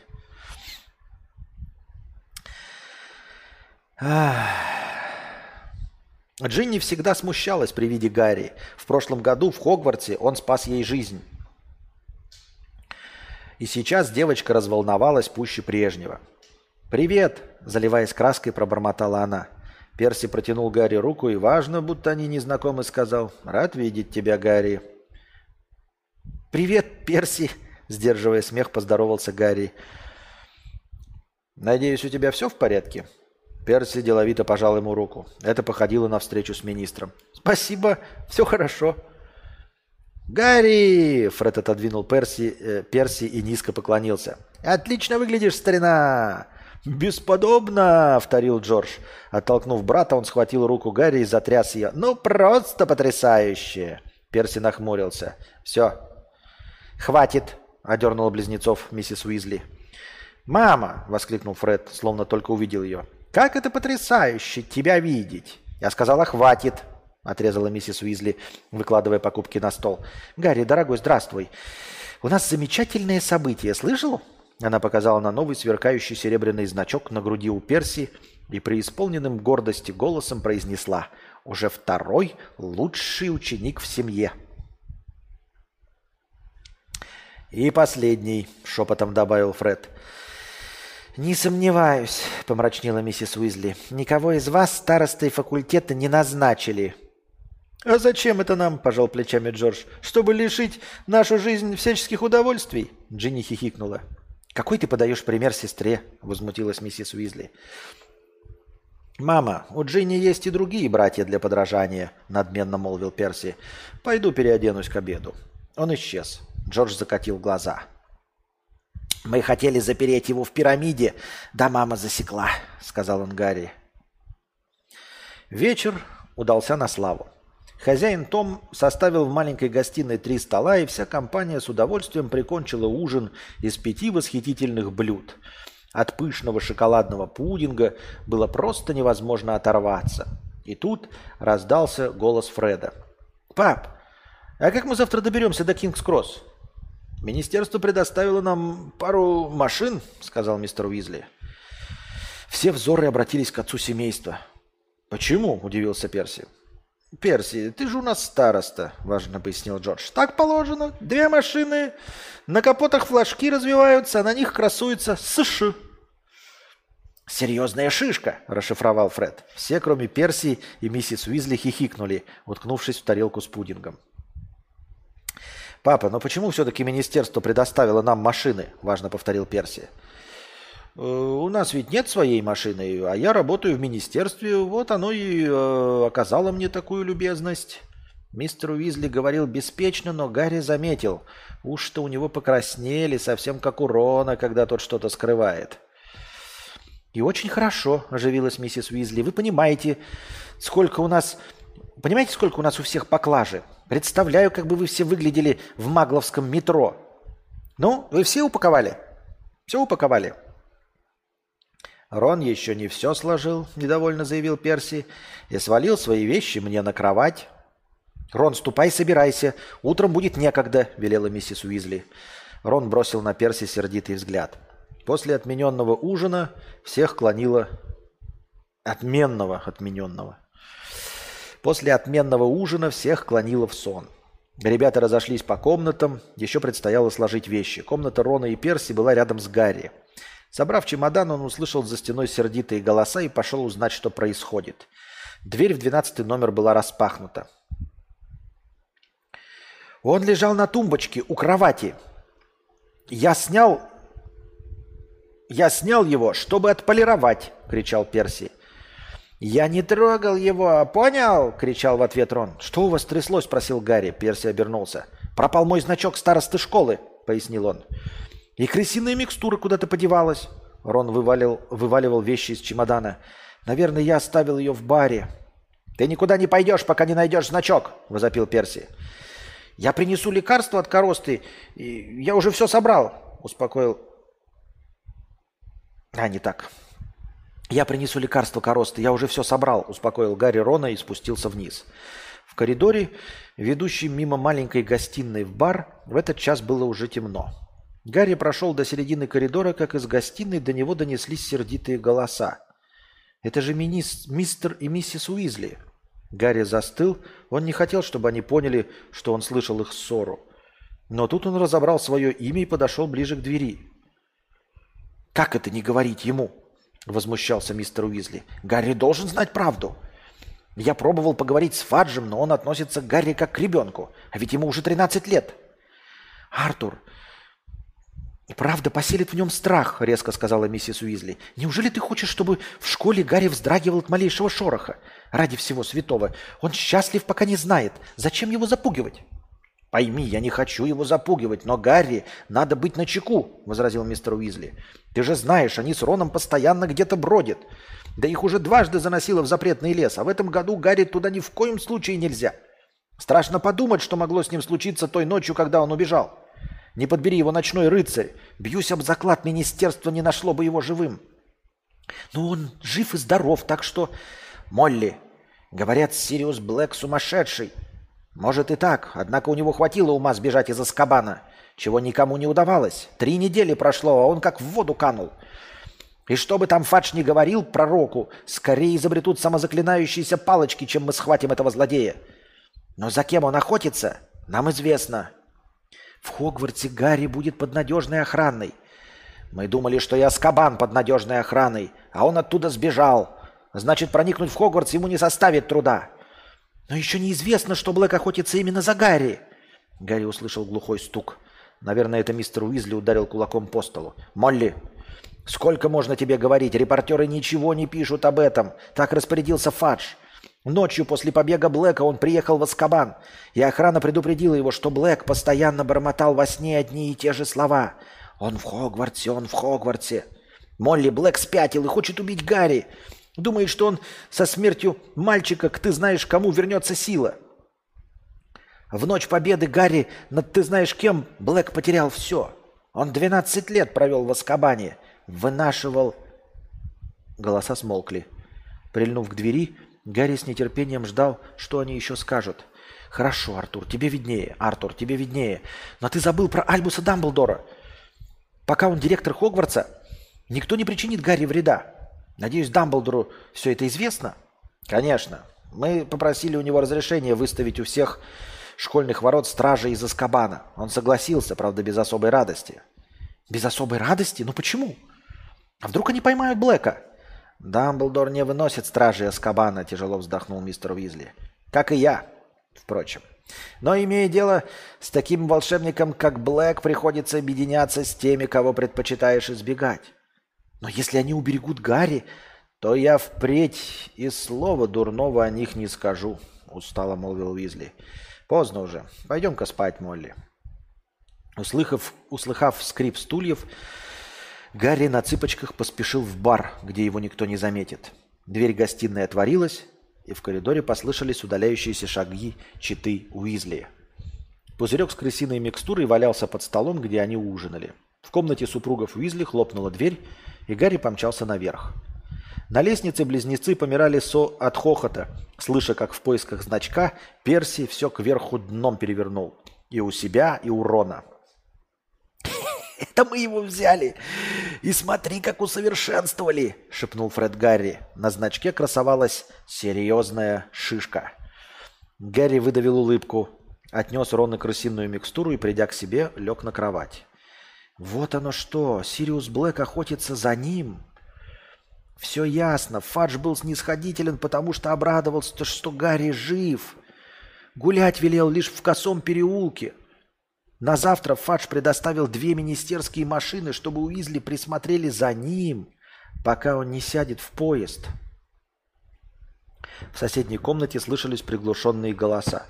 Гарри лежал на кровати и думал, что ему почему-то совсем не страшно, несмотря на то, что Блэк одним проклятием убил 13 человек. Мистер и миссис Уизли думают, что узнав правду, Гарри испугается, но миссис Уизли права. Там, где Дамблдор, ему ничего не грозит. Говорят, Дамблдор единственный, кого боялся лорд Волан-де-Морт. А Блэк, правая рука темного лорда, значит, он его боится. А потом еще эти охранники Аскабана, о которых все постоянно говорят. Похоже, что при виде их люди теряют рассудок от ужаса. И эту стражу выставили вокруг школы. Вряд ли Блэку удастся пробраться внутрь. Куда больше Гарри беспокоило другое. На посещение Хоксмита не осталось никаких надежд. И покуда Блэк не пойман, ему и шагу не дадут ступить за стены замка. Гарри сердито уставился в темный потолок. Они думают, что я за себя не постою. Да я трижды остался жив после встречи с Волан-де-Мортом. Что я трюс какой-то беспощен, беспомощный. И тут в памяти всплыл таинственный зверь, наблюдавший за ним в ночной тьме на улице Магнолии. Что делать, когда беда стучится в дверь? «Я никому не позволю себя убить», — громко произнес Гарри. «Вот и молодец, дорогой», — сонно шепнуло зеркало. Глава пятая. Дементор. Утром Гарри разбудил улыбавшийся беззубой улыбкой Том с чашкой чая. Гарри оделся и подошел к букле. Сова никак не хотела лезть в клетку. Уговаривал он ее, уговаривал, и тут в комнату влетел Рон, натягивая на ходу рубашку. «Скорей бы на поезд!» – выпалил он.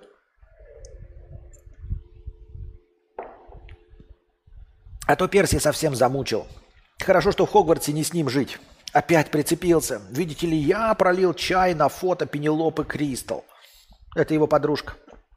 Ты знаешь, э, спряталась за рамку, потому что у нее на носу теперь пятна от чая.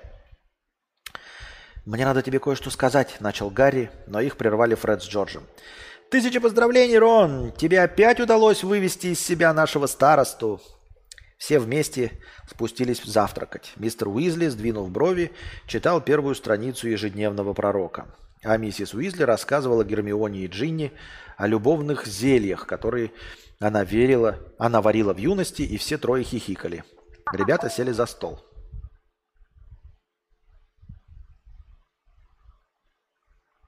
Чё? «Что ты хотел сказать?» – спросил у Гарри Рон. «Позже объясню», – шепнул Гарри, покосившись на вошедшего Перси. В этой суете Гарри никак не удавалось выкроить минутку для разговора с друзьями. Столько хлопот. Таскали чемоданы по узкой лестнице, ставили к двери рядом с клетками, где сидели на жердочках Букля и Гермес, ушастая сова Перси, и плетеной корзиной, откуда неслось громкое фырканье. «Глотик, не сердись», – ворковала у корзины Гермиона. «В поезде я тебя выпущу». «Не выпустишь», – зашипел Рон. «Вспомни о бедной коросте». Он ткнул себя в грудь. Короста, судя по выпуклости, сидела у него в кармане под мантией. Мистер Уизли, ожидавший снаружи министерские машины, открыл дверь и просунул голову в холл. «Приехали. Идем, Гарри». Мистер Уизли проводил его к первой из старых темно-зеленых машин. За рулем в обеих сидели волшебники, надевшие для маскировки магловские бархатные костюмы изумрудного цвета. Вот это они, конечно, маскируются. Бархатные костюмы изумрудного цвета. Ведь так все маглы и ходят. «Садись, Гарри», – произнес мистер Уизли, окинув взглядом переполненную улицу. Гарри сел на заднее сиденье. Вскоре к нему присоединилась Гермиона, Рон и, к огорчению последнего, Перси. По сравнению с путешествием на ночном рыцаре, в поездке до Крин-Кросс не было ничего примечательного. Министерские машины, казалось, не отличались от магловских, и все же Гарри заметил, с какой легкостью они лавировали в пробках. Куда там новому автомобилю дяди Вернона? На вокзал прибыли за 20 минут до отхода поезда. Водители нашли им тележки и погрузили чемоданы. Коснувшись кепок, попрощались с мистером Уизли и уехали, неведомо как проскочив в самое начало длинной очереди перед светофором. Мистер Уизли всю дорогу до станции, шагая, шагал рядом с Гарри. «Пришли», — сказал он, оглянувшись по сторонам. «Разобьемся на пары, а то нас многовато. Мы с Гарри идем первые». Мистер Уизли направился к барьеру между девятой и десятой платформой, толкая тележку Гарри Поттера и не сводя глаз с электрички номер 125, прибывшей на девятую платформу. Многозначительно глянув на Гарри, он как бы невзначай прислонился к барьеру. Гарри тоже. Мгновение, и барьер позади. Они на платформе 9 и 3 четверти, а вот и Хогвартс-экспресс. Алый паровоз пускал клубы дыма, окутавшего платформу, полную детей и провожавших их родственников. Позади Гарри появились Перси и Джинни. Оба тяжело дышали, видимо, преодолели барьер бегом. «Пенелопа!» Заметив денушки, девушку с длинными кудрями, Перси покраснел, пригладил волосы и зашагал ей навстречу, выпитив грудь, чтобы она непременно увидела сверкающий значок. Гарри с Джинни не выдержали и, отвернувшись, прыснули. Вскоре подоспели остальные. Вместе прошли мимо вагонов с забитыми купе, нашли, наконец, более свободный, внесли чемоданы и, поставив буклю с живоглотом на багажную полку, вышли проститься с мистером и миссис Уизли. Миссис Уизли перецеловала своих детей, Гермиону и, наконец, Гарри. Он хоть и смутился, но ему было приятно, когда она еще раз обняла его. «Береги себя, Гарри», — сказала она, и ему показалось, что глаза у нее повлажнели. Миссис Уизли открыла большую сумку.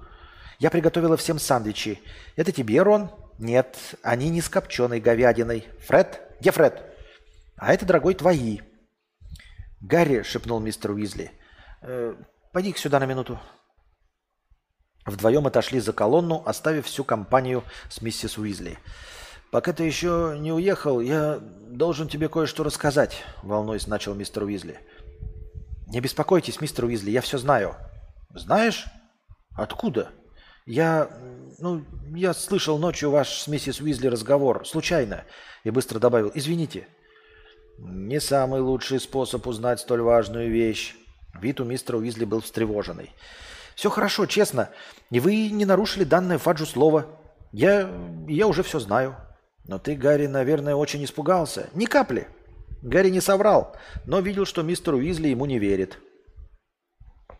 «Я не строю из себя героя, но ведь Блэк не может быть опаснее Волан-де-Морта». Услышав это имя, мистер Уизли вздрогнул, но сдержался. «Гарри, я не сомневаюсь, что ты гораздо сильнее, чем думает Фадж.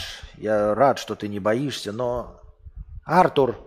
Раздался голос мисс Уизли, провожавший всех в вагон. «Что ты там делаешь?»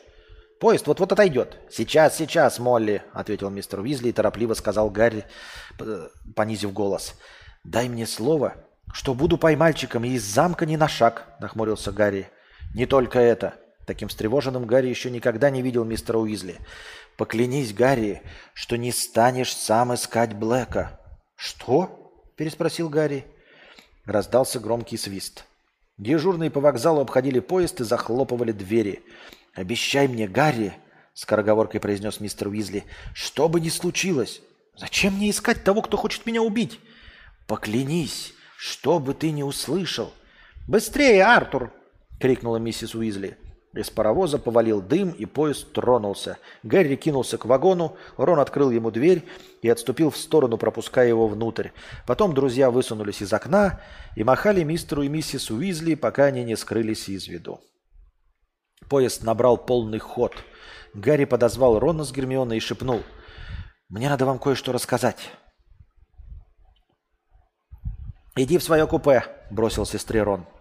«Очень мило», — с обидой сказала Джинни и гордо отошла. В поисках свободного купе Гарри с Роном и Гермионой пошли по коридору. Удача им улыбнулась в самом конце вагона.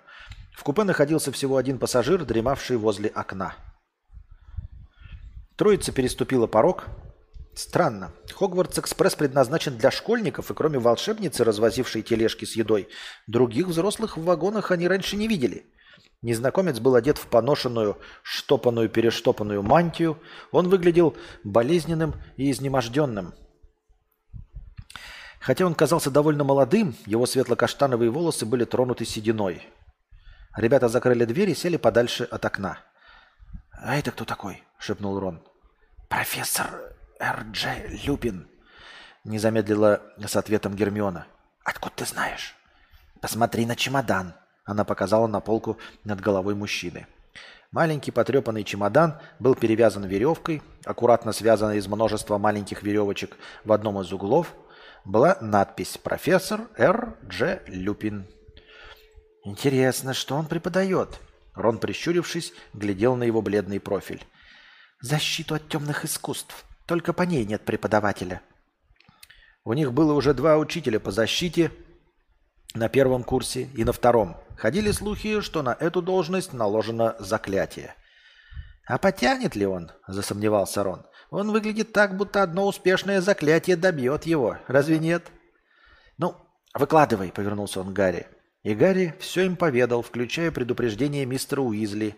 Рон сидел, будто громом пораженный. Гермиона прижала руки к губам и немного погодя сказала. «Значит, Сириус Блэк из-за тебя убежал из тюрьмы, Гарри. Ты должен быть очень, очень осторожен. Не ищи себе неприятностей». «Я их и не ищу», — буркнул Гарри. «Это они меня ищут». «Насколько туп должен быть Гарри, чтобы искать психа, который хочет его убить?» – проворчал все еще не пришедший в себя Рон. Друзья восприняли известие хуже, чем ожидал Гарри. Испугались, похоже, не на шутку. Во всяком случае, гораздо сильнее, чем он. «Никто не знает, как он сбежал из Аскабана», – поежился Рон. «Никому раньше этого не удавалось, а он к тому же находился под усиленной охраной».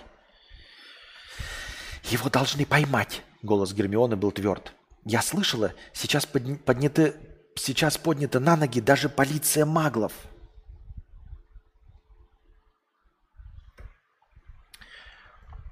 Что это? Вдруг насторожился Рон. Откуда-то донесся слабый звенящий свист. Они огляделись. «Гарри, это у тебя в чемодане!» Рон встал, потянулся к багажной полке и извлек из-под мантии карманный вредноскоп. Он вертелся у него на ладони, как сверкающая юла. Вредноскоп? Как интересно. Гермиона поднялась, чтобы получше рассмотреть.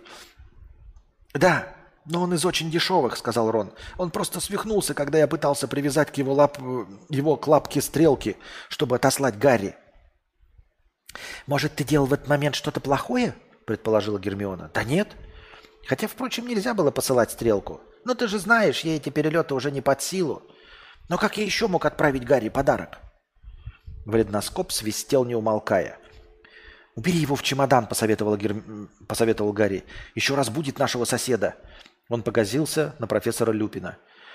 Чтобы заглушить вредноскоп, Рон сунул его в особенно ужасную пару старых носков дяди Вернона и захлопнул чемодан. «Пойдем в Хогсмид и отдадим его починить», Рон опять сел к друзьям. Фред с Джорджем рассказывали мне, что такие штуки продают в Дервиш и Бэнкс, волшебные устройства и материалы. «А что тебе известно про Хогсмид?» – оживилась Гермиона.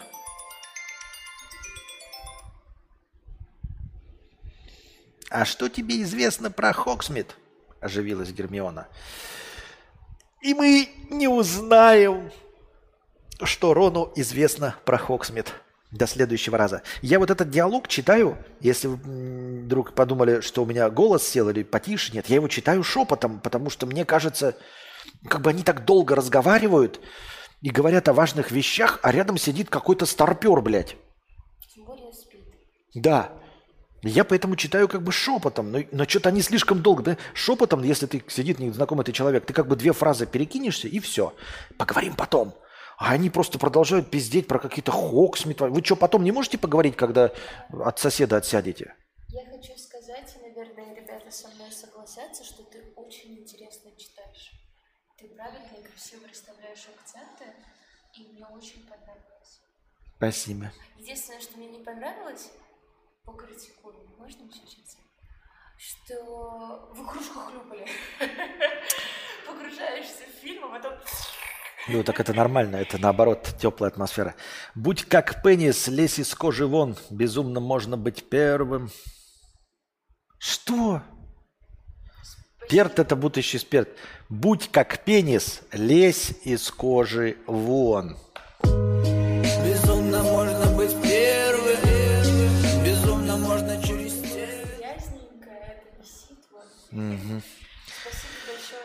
Так, да. Большое спасибо. Похвалите еще пиво. Может, меня даже это лазанью угостят? а? М, Не, держите себя в руках. Всем пока. Мне понравилось очень. Я сама чуть не заснула от того, как интересно. Как ты так интересно читаешь? Я всегда зеваю, когда мне интересно. Да. А, надеюсь, вам понравилось сегодняшнее чтение, дорогие друзья.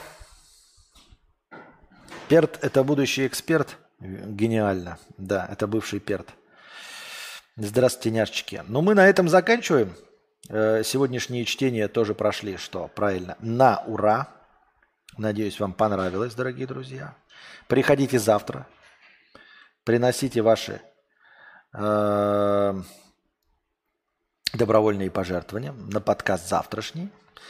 Становитесь спонсорами на Boosty, становитесь спонсорами в Ютубе. Завтра будет лекция про матан. Да? Что? А, что? Дискретная математика? Так. Ну все. Спокойной ночи. Баиньки, дорогие друзья. Два часа ночи по московскому времени. Пока-пока.